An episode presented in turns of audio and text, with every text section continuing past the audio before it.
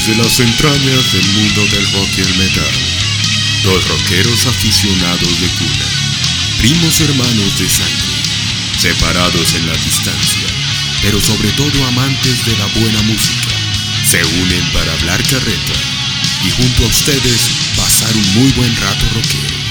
Acá comienza, los guanchos hablan metal.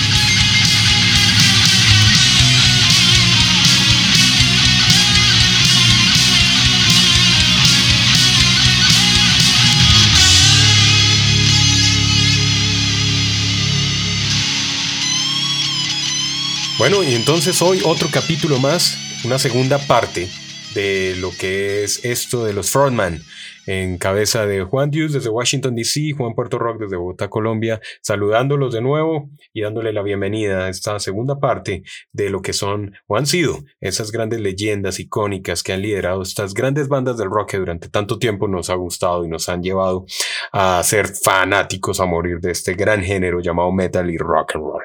Así que Bienvenidos una vez más a Los Juanchos hablan metal en Los Frontman, según los Juanchos, parte 2. Bueno, vamos con su puesto número 2.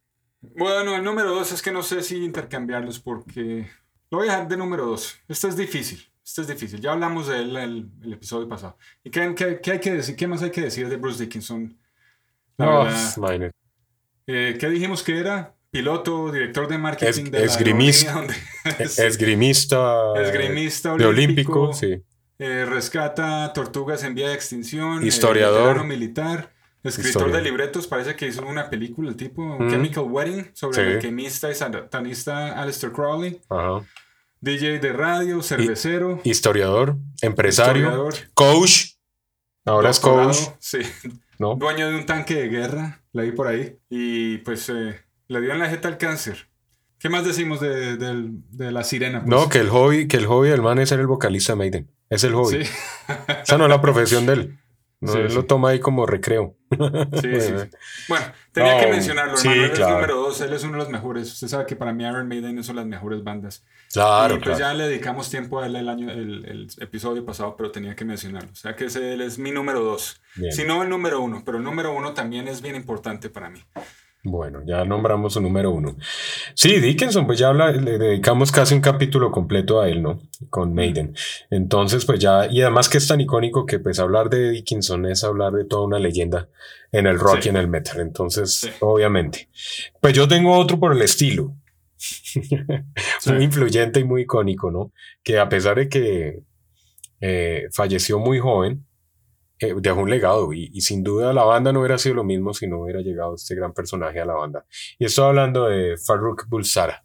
¿Sabe quién es Farrukh Bulsara? Es más conocido en el mundo del rock and roll y del metal y del rock como Freddie Mercury, viejo. Yo no puedo dejar ese man por fuera. Es que Freddie Mercury, Freddie Mercury es una influencia ¿sí? Para muchas vainas.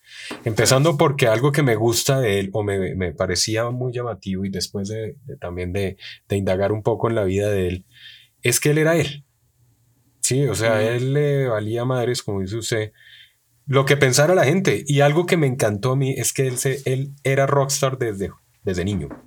Él decía, yo soy rockstar, yo, me, yo soy y yo soy un excelente vocalista, yo voy a ser un gran frontman y yo voy a ser un rockstar porque ya lo soy y mi nombre no es Farrukh Bulsara, mi nombre es Freddie Mercury y esa capacidad de composición tan impresionante, hermano. Yo no sé cómo le, le, venían a la mente composiciones tan increíblemente compactas y, impresionantes, ¿no? Y las sacaba en un momentico, ¿no? Y obviamente lo que hizo que Queen, Queen es dado, obviamente tiene a, a Brian May, que es uno de los guitarristas legendarios de, de la historia del rock, y Roger Taylor en la batería. Pero, ¿usted se imagina, vuelvo y le hago la pregunta, ¿usted se imagina Queen sin Freddie Mercury? ¿Usted cree que hubieran sido desde el principio? no, no, no, no, pues, no, no, no, no, sin desmeritar a Lambert, ¿no? Freddy. Freddy, Freddy, eh, Pasó lo mismo que Skid Row. Ellos han intentado, ah, no, pues han intentado, no, ellos siguieron la música, obviamente Queen, porque Queen, Queen realmente no era Freddie Mercury desde el principio, ya los que pudieron ver la película y indagan la biografía de Freddie Mercury y la de Queen, Queen no era, eh, no, la, no la creó Freddie, pero sí le dio un vuelco total. a la música de Queen y, le, e hizo que la música, porque si usted ve a Roger Taylor y ve a, Brian May, ellos son muy calmados. Sí, ellos son personas muy, muy aplomadas, tanto también en el escenario. Ellos, pues a su estilo, tratan de, pero son muy aplomados. Lo que hizo que estallara el boom, pues, de que la gente quisiera ir a ver a Queen, no solamente por la música, era por ver la estampa y las fachas con las que salía Freddie y esa imponencia con el público. Una de las cosas que queda en la historia es el, el aquel canto, el... ¿No? Eso es algo icónico en la historia de los cantantes, de los frontman, y también porque según estudios científicos, quedó catalogado en ese momento como el mejor vocalista de rock de la historia, Freddie Mercury. ¿Por qué? Porque tenía unas características al parecer en la voz, ¿sí? Tenía una, una, unas ciertas eh, características únicas genéticas en sus cuerdas vocales que le permitían cantar en los diferentes tonos cuando él quisiera cantarlas. Y eso creo que es muy complicado de lograr. Es decir, él puede alcanzar tonalidades muy impresionantes. Y sin duda, hermano, usted ve un concierto de Freddie Mercury y, el show era él, sin duda. No fue, eh, pasó por varios, por varios estilos físicos, eh, tuvo el callo largo, estuvo con sus pintas medio rockeras, así metachas, después pasó hasta que al final se decidió por ser él en su estilo al que le gustaba, muy sencillo, con un jean, una camiseta, un esqueleto, su, su bigote y listo, bien peinadito, pero eso es lo que marcó más aún la carrera de, este frontman. O sea, usted ve a, el jean, los tenis blancos, el esqueleto blanco y el bigote y ya sabe que es la identidad de un, cantante llamado Freddie Mercury. ¿Sabes qué es lo que me, se me hace fascinante de la carrera de Queen? Que han tenido tantos renacimientos en, eh, por diferentes generaciones, hermano. Sí. Y han vuelto a salir y vuelven a subir en los, en, los, en, los, en los puestos de Billboard. Primero en los 70, luego en los 80, luego con Wayne's World, ya cuando se había muerto Freddie Mercury, sí. renacimiento, y todo el mundo con Queen y Bohemian Rhapsody se volvió otra vez famoso y volvieron a vender. Y ahora con la película, otra vez, nuevas generaciones. Otra vez. Es impresionante. todos enamorados de, este tipo que pinturas, que, que caricaturas, eh, dibujitos duros, toda esa vaina. Exacto, exacto. por todos los medios sociales, todo el mundo hablando de él como si increíble se me hace a mí. Que es increíble. tantas generaciones. Es increíble y lo sigue haciendo y estamos hablando del 2020, una agrupación que lleva ya cuarenta y pico de años haciendo música y lo que usted dice es de las pocas bandas que ha logrado tener relanzamientos número uno. Sí, sí. Bueno, entonces, obviamente Freddie Mercury, pues a mi concepto, pues, es uno de mis vocalistas favoritos, eh, con su carisma, la extravagancia, una puesta de escena única, eh, irrepetible y, mejor dicho, muy original, porque nadie más la... Sí la han querido copiar, pero, pero Freddie es Freddie, ¿no? Una técnica vocal inigualable, tanto que lo que le decía, eh, ya les hicieron un estudio científico a la voz llegando con, eh, a, hacer con resultados sobrenaturales, pues, por sus, sus cosas, sus características de las diferentes cuerdas vocales. Y me, en algún momento le preguntaron a él que por qué no, ya cuando tenía fama y tenía dinero, y por qué no se arreglaba los dientes. ¿Usted supo eso? Que por qué no se arreglaba la dentadura pronunciada y, y él... Que le dañaba el tono. Él respondió, exacto, él respondió, dijo, no, porque es parte fundamental de mi, de mi canto. Es, es, es mi capacidad eh, vocal también. Yo manejo ciertos matices debido a mis dientes y la cuestión, y bueno, y eso hizo que también fuera él. Si se lo hubiera arreglado, no, no, hubiera, no hubiera dado esa huella, ¿no? Y con decirle, está en el número uno para mí también porque eh, él era él, y punto, como le decía. Y la BBC lo ubicó como en el puesto número 58 como uno de los 100 británicos más influyentes de la historia, no cantantes, dentro de los 100 británicos más influyentes de la historia de, de, Gran Bretaña, ¿no? Entonces, pues imagínense, puesto número 58 dentro de los 100 británicos más influyentes. Eso, es, eso no lo gana cualquiera. Sí, el tipo... Entonces, para mí, yo no podía dejar a, a Freddie Mercury por fuera. O sea, yo sé que hay muchos muy buenos, pero Freddie era Freddie. Además que Queen, Queen es otra banda de esas que hemos hablado nosotros de que son bandas únicas. O sea, la música de Queen es, es la de Queen. no hay otra banda que saque canciones como Queen. No hay otra. No, no, la verdad. Ninguna. ¿no? Y pues yo no me voy a dar acá del, del súper fanático de ellos. Me, me, han, me ha gustado mucho las canciones, pero no, o sea, o sea, yo no soy de esos que soy fanático y... Pero sí, o sea, hay canciones que uno no puede parar de dejar de escuchar. Por ejemplo, Bohemian Rhapsody, esa es una canción de todo el mundo y no cansa. No, es una canción No. de culto, güey. Sí, pero no. ¿a No lo cansa. No, yo la pongo cansa. y, y le subo. ¿Sí me entiende? Eh, We Will Rock You, eso sí, We Are the Champions, esas sí ya no me las aguanto. Sí, ya son así ya Trilladitas. Trilladitas. Pero el álbum de Innuendo es muy bueno. Uf, las- excelente. Los álbumes ochenteros, sobre todo el, el soundtrack de, Highland, de Highlander es excelente. Una presencia el tipo y sí, un tono de voz del carajo y lleva, lleva a la gente bien, o llevaba a la gente bien. Pues imagínese manejar 86 mil. No fue, no fue solamente ese concierto donde manejaba al público. De hecho, eh, Freddie Mercury no solamente fue cantante de Queen, eh, sino también dejó un legado en muchos otros artistas, ¿no? Elton John, eh, o sea, la, la reina, la reina de, de, de Gran Bretaña, en la realeza, mejor dicho, dejó Sí. mucho legado en mucha gente, no solamente como cantante, sino como persona, ¿no? Eh, el tipo dejó una huella muy grande y, y eso no lo logra cualquiera. O sea, realmente eh, Sí. eso es ser un frontman más allá de lo, de lo que puede lograr cualquier cantante. Entonces, y eso que duró hasta los 45 años, lastimosamente. Yo a veces me pongo a pensar, yo no sé si a usted le pasa, o a ustedes, los que están escuchando, pueden a pensar, yo creo que lo han pensado alguna vez, si los que ya fallecieron, como un Jim Morrison, como Freddie Mercury, estuvieran vivos a- en la actualidad, inclusive un Elvis Presley, con noventa y tantos años que tendría. ¿Usted se los imagina cómo se hubieran sido, si Pues, hubieran durado eh, más tiempo? Puede, pero carrera, en cuanto a carrera, no, muy poco. John Lennon, quién sabe. John Lennon de ¿Quién pronto habría sido como Paul McCartney. Sí, Es de esos seguramente. que son legendarios íconos que la gente de cualquiera, de cualquier eh, generación van a verlos. Sobre todo Paul McCartney. Aquí todavía la gente lo idolatra, hermano. Sí, eso sí. es, y eso es uno. Cuando él toca, caen millones de personas. ¿Sí me entiendes? O sea, son imposibles de, de- de agarrar los tickets y todo eso. Digamos un Jim Morrison, de pronto también. Un Jimi Hendrix, quién sabe. ¿Qué tal? ¿Qué No, yo creo que estaría Hendrix, no, eh, la música que la, eh, como un Santana. Sí, sí, sí. Me- por ahí lo vería yo, sí. haciendo sus cancioncitas, de pronto tocando con algunos artistas, Sí, Sí, su blues, así. Sí, Sí. sí. pero, pero Ok. bueno. Bien, vamos por su número uno. Mi número uno, bueno, esto es que esto es a lo que voy yo con lo de los listados, porque usted dice que Freddie Mercury es uno de los primeros, pero hay otro listado por acá. Y, había, y hubo controversia porque recientemente en una lista publicada aquí en el- por acá en el internet, Axel Rose quedó como el cantante, el mejor cantante de todos los tiempos.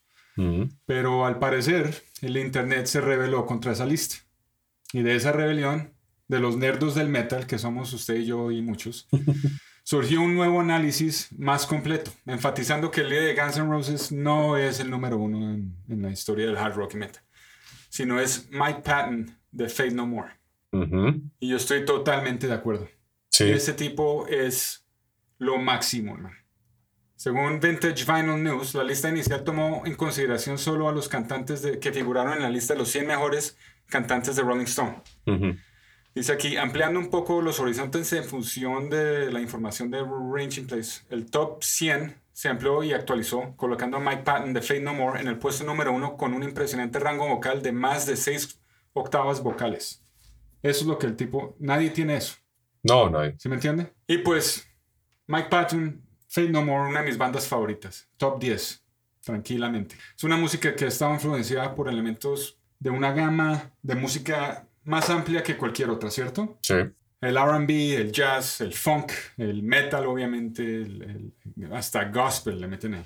Sí, han viajado por varias. eh, Sí, sí, sí. varios géneros. Y, lo, y lo- lo bueno es que lo saben integrar todos perfectamente y, y- y- y tienen sentido en los álbumes. Uno como artista, digamos, que quiere hacer un álbum de rock, pero quiere meter una canción de country o quiere meter una balada de los Commodores de Lionel Richie. Eso no lo, eso es difícil de vender, ¿sí me entiendes? y difícil de mezclar. Claro, eso es- sí, ¿cómo hace uno una- la secuencia de un álbum de esos cuando está tocando, tocando uno canciones como Caffeine en Angel Dust y luego se mete a la de Easy y luego eh, eh, Kindergarten y todas esas canciones, ¿no? Sí. Esos son músicos de verdad. Y Mike Patton él reemplazó a otro, a otro cantante que ellos tuvieron en los primeros álbumes, que Chuck Mosley. Creo que murió de SIDA el tipo. Eh, temprano en la carrera de ellos. Y llegó Mike Patton y entró al álbum The Real Thing y lo sacó del parque, pues, ¿no? La sacó con toda. Él llegó solo a cantar, él no tenía nada que ver con las letras que habían escrito los, los, los otros integrantes, ¿no? Eh, Brian Gould. Pero en los, en los álbumes siguientes, Angel Dust, King for, a Day, Full, Full for a Lifetime y Album of the Year y los otros. Él sí empezó a meterle más la cuchara a las composiciones y a las letras. Y definitivamente él, como músico, puede hacerlo todo. Usted sabe que el man tiene como ocho bandas, ¿no? Mr. Bungle, que es una otra famosísima acá, Phantomas. Él ha tocado, él ha hecho eh, soundtracks de películas también. Él es a la par con Trent Reznor de Nine Inch Nails en cuanto a creatividad y musicalidad. ¿Sí me entiende? Ajá, ajá. Y pues obviamente lo de las octavas es, se nota, porque él puede pasar de un chillido así desgarrador pues de la garganta a, a tocar una nota súper suave sin esfuerzo. ¿Sí? Y eso es lo que hace que, que Faith No More tenga tanta variedad musical también, ¿no? Sí, sí, sí, porque él lo puede hacer. Que pueda cantar cualquier estilo. Él, él, él, puede incorporar ópera, puede incorporar death metal, puede incorporar hip hop. Obviamente, pues los primeros álbumes ellos jugaron con eso. Pero pues en esa época el, hip hop era más primitivo en cuanto a las rimas y todo eso. No había, no había evolucionado lo que es ahora, que, es un, que son palabras más complejas y, rimas y, beats más, eh, más eh, marcados y más rápidos, ¿no? Entonces pues ellos jugaron con eso en los primeros álbumes. Los llamaron rap metal desde el principio y han sido ellos uno de los más influyentes en ese estilo. Sí. Aunque el, rap metal eh, hace, tiene sentido como, como una mezcla de, de géneros, no muchos lo hacen muy bien. ¿Sí me entiendes? O sea que... No muchos lo saben mezclar. No muchos lo saben. Eh, sí, que no, que no suenan bien. Uno de esos es el perrito ese de Kid Rock. que lo detesto con toda mi alma y es un chambón para hacer esa vaina. Pero lo adoran acá, ¿no? Y yo detesto ese man. Ese es uno de esos... Desafortunadamente yo creo que a Mike Patton le preguntaron una vez que, que qué creía de, de haber sido el, eh, los pioneros del new metal. Y el tipo casi se pone a llorar. Algo por el estilo, ¿no? Pues eh, nosotros hicimos lo que hicimos y esto de que, que, inspiramos a las bandas de new metal, el los Limp Bizkits, los Korn y todo eso, pues me, me parten el alma porque esos son una porquería, dice el tipo, ¿no? El tipo es bien, bien opinión, eh, tiene mucha opinión sobre, sobre la música. No, pues- desde, siempre, desde siempre lo ha tenido, desde cuando estaban grabando, está por el internet, está por YouTube, cuando estaban grabando el álbum de Angel Dust, que les hacen unas entrevistas y le preguntan, ¿cuál, cuál cree usted que sea el futuro de la música? Eso fue en el 92. Él mismo dijo, la música con guitarra ya no va, no va a importar. Todo va a ser computarizado, todo va a ser eh, beats, todo eso. Lo que estamos haciendo nosotros va a pasar a la historia como, como dinosaurios. Y tenía la razón. Tipo es un visionario, ¿no? Eso fue en el 92. Visionario, sí. Empezando, obviamente, la, la música technotronic, la, la electrónica, ¿no? Con technotronic y... ¿Cuáles eran los otros de esa época? De la house music y todo eso, ¿no? Snap y to- eh, toda esta Sí, cuestión, sí, sí, real to real. Eh, sí, habían varios. Bueno, entonces él estaba empezando a, a- a fijarse que eso estaba pasando y que el, el- el- rock en sí estaba pasando a otro nivel más bajo que la música popular. ¿No? Pero pues el tipo siempre ha mantenido sus raíces ahí con Faith No More. Y le gusta, le gusta, le gusta la, la- la música así pesada, o sea, ¿no? Y la, y la toca bien y le gusta cantar. Veas un, un video en, en YouTube donde el man empieza sin calentar ni nada con la canción Collision Mm. del álbum Album of the Year que empieza Collision, no, de una vez gritando con toda y no se le arronca la, la voz para nada, el man sigue tranquilo. El resto, pero eso es un grito el hijo de madre con el que empieza, ¿no? Nació con ese talento vocal, sí, ¿no? sí. Muy al estilo de lo que hacía también este eh, eh, Freddie Mercury, ¿no? O sea, muy... Sí, talentosos, vocalmente talentosos. Sí, y, sí. y yo estoy de acuerdo con usted, o sea, Mike Patton y, y No More, algo que me gusta y me encanta de esta banda es que no aburre precisamente por eso, porque es que Sí. cada álbum es diferente, cada álbum se enfoca en algo diferente. De hecho, el último disco, que se lo recomendamos también, el. Sol Invictus, Sí. Es un discazo, güey. Y es algo diferente a lo que han hecho. Y digamos que ya están veteranos, ¿no? Sí, sí. Pero sí. con sus locuras, eh, eh, sus locuras total, ahí siguen los originales prácticamente. Y me gusta mucho verlos hoy en día como están, ¿no? Hay un concierto donde salen ellos vestidos de blanco y, y ¿El de de, flores, de girasoles el escenario. Creo que es ese, sí, sí, el de la BBC. Y co- todos de blanco. Sí, no, y- que tocan como en un estudio pequeño el de la BBC, tocan el álbum de Soul Invictus. Ah, bueno, ese es, ese es Sí. uno. Ese es, ese Ese es del carajo, del carajo, sí. Buenísimo. Del buenísimo. carajo. Y qué totalmente. músicos tan bravos, viejo. Es que se Sí, les sí, ve la técnica a todos. Y usted los ve, yo creo que por la calle. y lo que menos se imagina es, es, eh, que sean de una banda y menos de Fade No More. Porque todos están como tan normalitos. Ya hay señores del común, pero qué Sí, sí, músicos. sí. Qué mús- Empezando por Mike Patton. Usted lo ve Sí, hoy en sí. día ahí con sus gafas, ahí todo decente y tal. Pero el tipo sigue siendo un irreverente. Yo lo veo así. Sí. A mí me hace Sí, que sí, él sí. es un irreverente Tiene- toda la en vida. los ojos, en Sí, los sí. ojos se le ve el, el la, lo- O locura, sea, sí. Sí, sí, sí. Cuando mira, cuando le preguntan, Sí, el sí, man sí. tiene como una mirada así que por dentro está maquinando así eh, la jodera, ¿no? Sí. El, man, el man está tocado en la mente. Sí, es de, definitivamente. es de esos locos de las películas que le empieza a mover un ojo así rápido, así como... Así me lo imagino yo. Sí, no, él, sin duda, Mike Patton eh, tiene su, su raye, bien raye, un buen raye. Porque Sí, los- sí, sí, sí. esos son de esos genios que, que hacen muy buena música. Ese de la BBC, sí. Se llama, esos son sesiones eh, de radio para la. BBC. Sí, Es muy qué buenos. Violento. Muy ese, buenos. ese es un buen show. muy Le buenos. iba a decir aquí también que Angel Dust sigue siendo uno de los mejores álbumes de los 90 y según la revista Kerrang de Inglaterra, es el álbum número uno más influyente en la historia del metal. Mm, Esa es la revista Kerrang. Eso no es cualquier pendejada. No, no. Arriba de Black Sabbath, arriba. Ese es un álbum tan entero, hermano, que, ha- que de verdad inspiró un nuevo movimiento de metal. Los Slipknots, los Stone Sours, los Korn, Limp Bizkits y otros de ese estilo salieron de, de, de Fate No More. Sí. Porque pues obviamente todo el mundo quiere sonar como Fate No More, Pero no lo hacen, no lo logran. pero no se puede. No, no, No lo logran. Fade No More es como Queen también. Sí. Solo hay esa banda Sí. que hace ese tipo de música. Eso sí, no, no hay otra que haga la misma música de Fade No More. Y otra cosa, hablando de Real Thing de Fade No More, fue uno de los discos más controversiales en su momento. Es decir, el rock venía como muy parejo, ¿no? Venía con el hard rock, todos haciendo lo, lo- lo que usted dijo el otro día. Eh, venían todos haciendo como lo mismo y se empezaron a planillar como por una sola línea y llegan estos manes. Pero fue cuando entró, bueno, venían con su vocalista anterior, pero viene cuando entra precisamente Mike Patton y dan este disco tan... imper- es que ese disco es una locura, hermano. Yo no sé qué, qué genios para sacar música buena. ¿Usted escucha ese disco de principio a fin? Yo, fue mi primer disco, ¿usted sabía? Ah, sí, fue mi no, primer no, CD. no el sabía. primer CD que yo compré eh, fue ese. Recién eh, salió, lo compré. O sea, me encanta. Sí. A mí, de hecho, una de las canciones favoritas mías es Epic, de toda la historia de mi vida. Y yo amaba esa canción y amaba esa canción y yo la escuchaba en radio. Yo decía, tengo que tener esa canción en original. Mm. Y apenas pude comprar ese Real Sync, lo compré, es uno de mis eh, tesoros que tengo acá en mi colección. Yo lo veo, yo digo, qué bacano tener este CD. Y usted escucha ese, ese disco de principio a fin y está lleno de melodías, de música, de piano, de órganos, Hammond. Mejor dicho, que no Sí, le sí, meten sí. da- rap, Sí. le meten, em- empezando por Surprise, la canción de Surprise, Your Dad. Es una- esa es una Pesadísima, pero bien Y es metida que, dentro del eh, mismo disco. El estilo de, de, de, de Steve Martin. ¿cómo- no, ¿cómo es que se llama? Eh, Martin, el guitarrista. Sí, sí, sí. Nosotros le decíamos, cuando estábamos pequeños, lo llamábamos eh, Splash. Porque se parecía a Slash, pero tenía gafas y era más gordo. Sí, él salió, ¿no? pelo y se paraba igual, ¿no? Sí, él salió, Ah. él salió de la banda Sí, hace sí. rato, ¿no? Salió porque lo que, lo que decían es que el tipo, el tipo era bien metalero. Él era el que le metía los riffs metaleros a todas las canciones.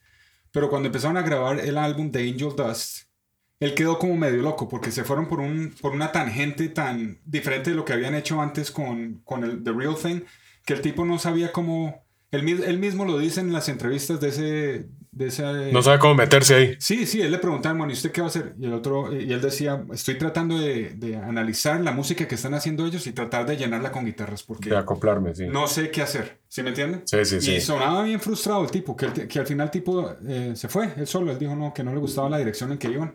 También hubo rumores que como que tenía problemas con, eh, con la sexualidad del, del, del pianista, ¿cómo es que se llama el pianista? hombre? Que, que, que resultó ser eh, gay también, hermano. Uh, Roddy Sí, se pero, llama. pero yo viendo bien eh, eh, a- a- en, el, en los videos de Real Sync, pues sí, el man tiene su, su pinta muy al estilo Slash, pero metalero no se ve tampoco, que digamos, yo me acuerdo que él salía con sus gafas de colores y, y, y su- sus pintas ahí como colorinches también. Entonces, pues metalero, metalero en esa época no hubiera, no hubiera apostado que el hombre es 100% metal, No, sí. ¿no? Sí, el man era el que, el que le- pues escuche los riffs de Surprise You're Dead. No, eso sí, los- obviamente. ¿sí. O sea, Pero, pero si yo me puedo analizar, todos los discos de, de Fate No More han tenido metal, ¿no? Todos le han metido su Sí, metal sí, pesado. eh, todos los discos tienen una que otra canción ahí fuerte.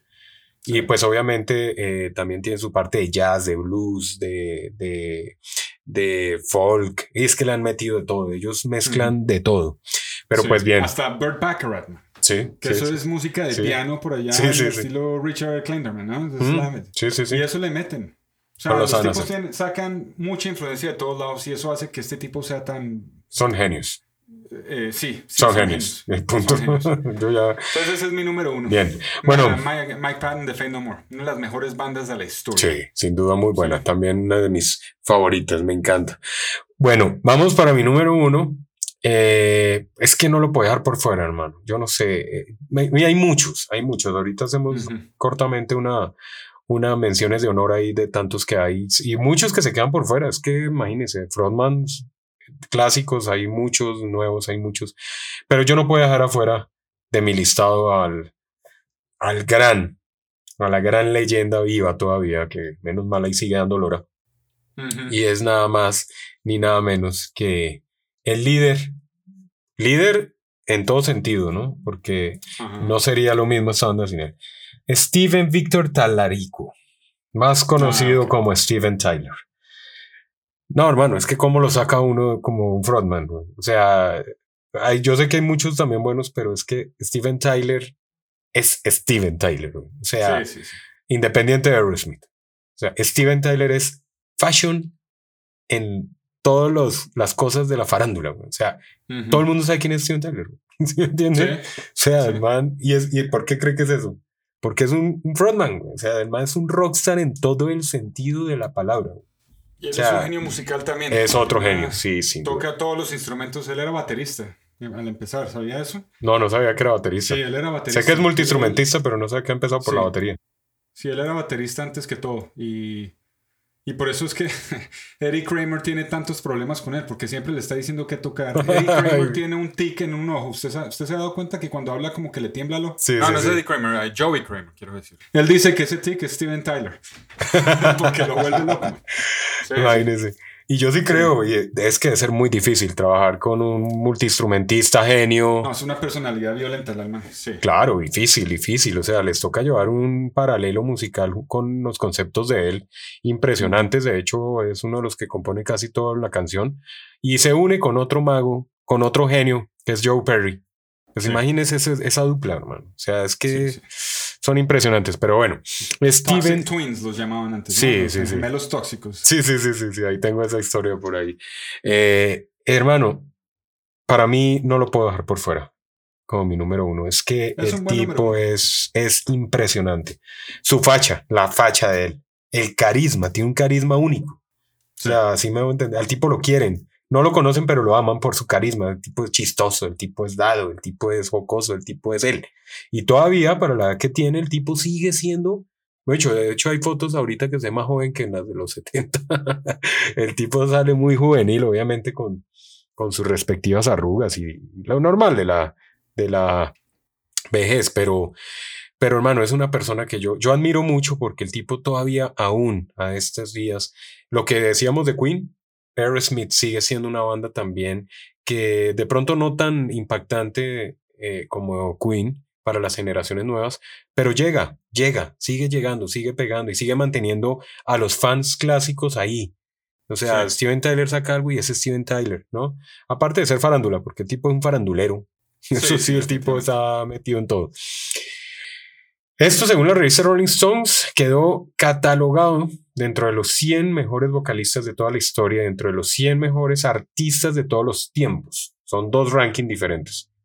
Dentro de los 100 mejores vocalistas de todos los tiempos y dentro de los 100 mejores artistas de todos los tiempos, sumando a todos, ¿no? Sí, Que es más berraco. sí, sí. Según la La voz del revista... man es eh, única, ¿no? Única, única. Ese es Sí. otro Freddie Mercury. Para mí, no Sí, sé, sí. es una- un rasgado único. La forma en que canta es única. Es otro, otra persona con características eh, físicas de voz, eh, vocales bastante explícitas, sí, por decirlo de una, de una manera sutil. Jagger, eh, David Johansen de los Sí, todos son- tienen la, la misma sí. forma de cara. Y yo creo que eso tiene que ver, sí, sí, sí. Sí. Y un poco la caja de resonancia sí. debajo de la nariz bastante amplia. Jetoncitos. No lo quería decir yo, pero ya que lo dice usted. Bueno, sí, con todo respeto para ellos, ¿no? Grandes vocalistas, pero, pero Eso, hermano, sí, de verdad que, que, que la hace muy bien y la voz es única. Uno escucha una canción de Steven Tyler y sabe qué es él. Independiente si es nueva, vieja, uno sabe que es Steven Tyler el que está cantando, ¿no? Sí. Y es una, una de las bandas que usted escucha Raymond. Raymond es una canción muy vieja. Esa canción fue de los primeros hits de ellos por ahí en los 70. Pero es una canción que al día de hoy sigue siendo una de las mejores canciones del rock en este momento, de los clásicos del rock. Es Dream On. Y estamos hablando ya que 40 años de- del tema, ¿no? Entonces, mantener un tema durante tantos charts en, en favoritismo, pues hay mucho de qué decir ahí. Y eso también se le abona mucho a, a, a Steven Tyler. Yo siempre que voy a hablar de un frontman, me imagino la banda sin ese frontman. ¿Sí? ¿Alguna vez pensaron en que iban a, a- a separarse y que Aerosmith iba a seguir sin Steven Tyler? Por motivos que tenían, yo no me acuerdo. Y a mí me llegó esa vaina y yo dije, ¿cómo? Yo no, no- ¿cómo van a hacer eso? O sea, no, no, no me cabe en la cabeza que un Aerosmith sin Steven Tyler, hasta ahí llegan, güey. O sea, no, no. Es porque, porque él quería hacer un álbum solista de country. Por eso Y lo hizo. tiempo y como, sí. Y lo hizo, Y como que se les estaba tirando la, el- el- el- la fiesta a ellos con, con esas ideas. Porque No, no, pues, llegó a nada. Lo hizo, igual ahí está. Por ahí está el disco. Ahí por ahí hay video, inclusive. Hay un video de él ahí tocando sus canciones, pero, pero no, sí, no, nada que ver con metérselo a Aerosmith. Pero sí no me hubiera imaginado yo que una continuación de la banda sin, sin Steven Tyler. Es de esos frontman que es él o no hay. Sí, Sí, o sea, no hay. sí no hay. definitivamente. No hay. definitivamente. Entonces, bueno, hablando un poco más de, de él, eh, está catalogado como uno de los tres mejores vocalistas de heavy metal de todos los tiempos estando Robert Plant, póngale cuidado, estando Robert Plant en el puesto número uno ujú. y Rob Harford en el puesto número dos. En el tercero ¿Cuál- está ¿Qué lista es esta? ¿La de Rolling Stone? Sí, está en, en esas listados de los de metal. Está en el número uno, y eso siempre lo han, lo han puesto así ellos. Está, obviamente, Rob Harford es uno de los, de los ama- amados vocalistas de metal de siempre. Y Ujú. está Robert Plant, el que le decía que es en mención de honor para mí. eh, de Led Zeppelin, influyente, obviamente, totalmente. Pero eh, ahí está metido el viejito este, Ana. Está metido Steven Tyler. Es que es impresionante. O sea, la estación de radio digital Planet Rock, que es una de las estaciones de radio más famosas y más eh, icónicas, ¿no? Lo tiene en el número 14. La cadena MTV2 lo cataloga dentro del puesto 16 de los mejores 22, ni siquiera los 100, de los 22 mejores artistas de todos los tiempos. Las estadísticas, pues dan como resultado un verdadero rockstar, para mi concepto. O sea, un vocal sin inigualable. O sea, tiene que estar en, el- en todos los charts y en todos los conteos de Frontman, porque el tipo la saca, aparte de su facha, de su imagen, de su estampa, que hace que, bueno, ya no da botes hacia atrás, ¿no? Bueno, como en los 80 que daba el Sí, giro sí, hacia atrás, que eso era único de él. No sé cómo hacía y se paraba y seguía cantando. No sé cómo hacía. Yo creo que queda uno como mareado y como, no sé. No, bueno, en esa época tenían ahí unas ayudas didácticas que de pronto eso le hacía que diera el vuelto hacia atrás, ¿no? Y ni lo sintiera. Eh, una banda que tuvo muchos problemas, tuvo muchos problemas, ellos tuvieron muchos problemas. De hecho, antes del pump casi se disuelve la banda por tantos problemas de, de, de alcohol y drogas, ¿no? Pero Antes lograron de Permanent rehabilitarse. Vacation fue. Que- Permanent Vacation, Permanent perdón, sí. fue. Sí. Ahí llegaron sobre. Y, y pues lograron, lograron aceptar la cuestión y bueno, menos mal. La cadena VH1 lo premió como el rockero con mejor facha y estilo de todos los Fashion Awards de la historia. lo que yo le estoy diciendo, ¿no? Es el más fashion, el más fashion de todos. O sea, si usted lo ve, el man siempre con sus blusas y sus pepas y su... Una de las cosas sobre, que es... sobre todo el, el- el- la facha del álbum del, Love- eh, del video de Loving an Elevator. Exacto, Sí. exacto, Esa es Exacto. violenta. hermano. exacto. Eso- ese abierto hasta queda rojo. No, no. Porque ¿sabe quién, ¿Cómo le llaman está? ¿sabe quién está ahí dentro de esos listados ahí dándole guerra a Steven Tyler? Adivine, adivine. ¿Quién puede estar ahí en fachas dándole guerra? Le daba, porque ya está más calmado, pero en los 80 le daba su batalla también. Pues Paul, Roth. Paul Stanley y David Lee Roth están en Ah, ese sí, listado. sí, sí. En, en fachas y a ver cuál era más excéntrico en sus imágenes y sus guantes morados y, y lilas y no, Sí, eran no. muy No, Paul característicos. Stanley la llevó, la llevó lejos. Con... sí, sí, sí, ese ya, ya pasaba era al otro lado. Es más, si usted quiere ver la verdadera razón por qué llegó el grunge y se acabó el glam metal, vea las fachas de los álbumes de Vinnie Vincent Invasion. Uf, Uy, sí, son sí, violentos. Que uno- yo me compré los discos hace poco y, los, y me volteé y miré la, la parte de atrás, la de la carátula, y yo dije, no, man, ¿cómo carajos? ¿Cómo carajos la gente no va a estar cansada de esa vaina? Que eso, esas fachas son espantosas, hermano. ¿Sí me entiende? Sí, sí, sí. Para que los miren, la- eh, los álbumes de Vinnie Vincent Invasion por detrás y se van a cagar de la risa. Bueno, ¿y son unas fachas espantosas. ¿Y qué me dice otro gran frontman que, que toca mencionar la convención de honor? Que es David Lee Roth, usted lo acaba de nombrar. Sí, sí. Cuando saca semejante carátula, ¿no? que todo el mundo decía, vea esa viejota, que sale con, con una malla mirándose en un espejo, con una malla transparente y que todo el mundo lo ve y para una vieja. Sí. Y, y era él, güey. ese, fue otro que la sacaba del estadio con sus fachas, güey. Durísimo, durísimo. O sea, David Lee Roth, otro, otro fashionista a morir. Muy fashion, hermano. Sí, sí, sí. Eh, y bueno, ahí está. eh, eh, definitivamente Steven Tyler está premiado, está en todos los charts, está. bueno, tiene una descendencia bastante curiosa, es italo-alemana, ¿no? Por parte de su padre y polaca, polaco-inglesa por parte de su mamá. Imagínese Roberto tan bravo. Sí. Eh, y eh, pues creo que de allí sale todo este estilo tan loco y tan diferente de Steven Tyler, ¿no? Desde Ujú. 1970 hasta 1980 eh, fue conocido también por, eh, obviamente, su gran consumo de nivel amplio de drogas, junto a su gran compañero, que ahí viene la historia que usted dice de los gemelos tóxicos, les decían. eh, a los- Toxic Twins, sí. sí, sí, sí. Heroína al soco. Sí, eh, los dos eran Sí. que, es que bien pesaditos, pero bueno. Eh, estos gemelos tóxicos hacen muy buena música por su legendario consumo de estimulantes y heroína. Como actor, pues también ha sido su, su, ha tenido sus cosas. Yo me acuerdo en Be Cool, la película con John Travolta, donde sale el man diciendo que le proponen que actúe para, para ellos, para ayudar a una causa, y él les dice, no, a mí nunca, yo soy Steven Tyler, yo canto, yo hago música, a mí jamás, jamás me vayan a proponer actuar en nada. Ajá. ¿no? Porque yo, eso sería algo que yo nunca haría, porque sería venderme y obviamente pues está actuando, ¿no? Sí, sí. Pero lo está diciendo de verdad, de verdad que Steven Tyler y son frontmans que uno pasaron a la historia, es lo que yo le digo, o sea, ¿qué otro frontman contemporáneo de la actualidad puede llegar a ser tan icónico como estos que hemos nombrado? ¿Mm? Como un Pues- Steven Tyler, ¿no? Los que nombré yo de Josh Homme, eso va a ser uno que lleva, lleva la antorcha del rock, seguramente con Ghost y obviamente el... Pero para durar de 50 Foo años. Fighters. Para- ¿Ah? Bueno, ah, no, es que Foo Fighters es otra vaina. Otro que anda metido en todo, ¿no? Los hay, los hay, pero no, no, no como, como los había antes. Que son, son otro- diferentes personalidades, diferentes eh, formas de llevar o de vivir el rock and roll estos días a lo que era antes. ¿Sí me entiende? Son gente más calmadas. quién sabe en el tiempo si logren mantenerse 50 años siendo tan icónicos. Eso es lo que vamos a ver. Pues nosotros en 50 años aún alcanzaremos de pronto a ver eso. Vamos a ver si Dios nos da y licencia para ver esa evolución de los nuevos Rockstar. Por ahora, menciones de honor, hermano. Empiezo yo. Se me quedaron varios, se me quedan muchos por fuera, pero bueno. Suéltala. Vamos a empezar con menciones de honor de grandes frontman que definitivamente han hecho mucho por el rock, que han sido eh, leyendas y han dejado huella notable, notable. Está por un lado David Coverdale de What Snake, me parece que es un, un vocal desde que estaba en Deep Purple que ha llevado su, su, su, le- su legado, porque es él. Yo tuve la oportunidad de verlo eh, a finales del año pasado en su gira que estaban.